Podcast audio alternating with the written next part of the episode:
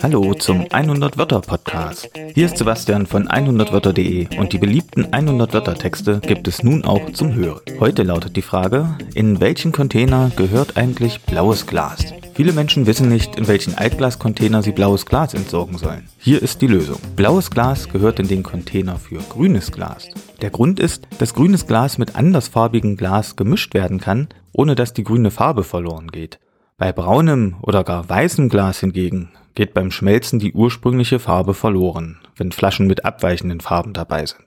Also blaues Glas gehört in den Container für grünes Glas. Übrigens, es gibt so einen Mythos, dass beim Abholen der Altglascontainer das getrennte Glas wieder zusammengekippt wird. Das ist aber wirklich ein Mythos. Die Abhol-LKWs haben getrennte Kammern für die verschiedenen Glassorten. Glas in den richtigen Container zu entsorgen lohnt sich also, auch bei blauem Glas. Das war dein heutiger Textkick für zwischendurch. Über 750 weitere Texte findest du auf 100wörter.de.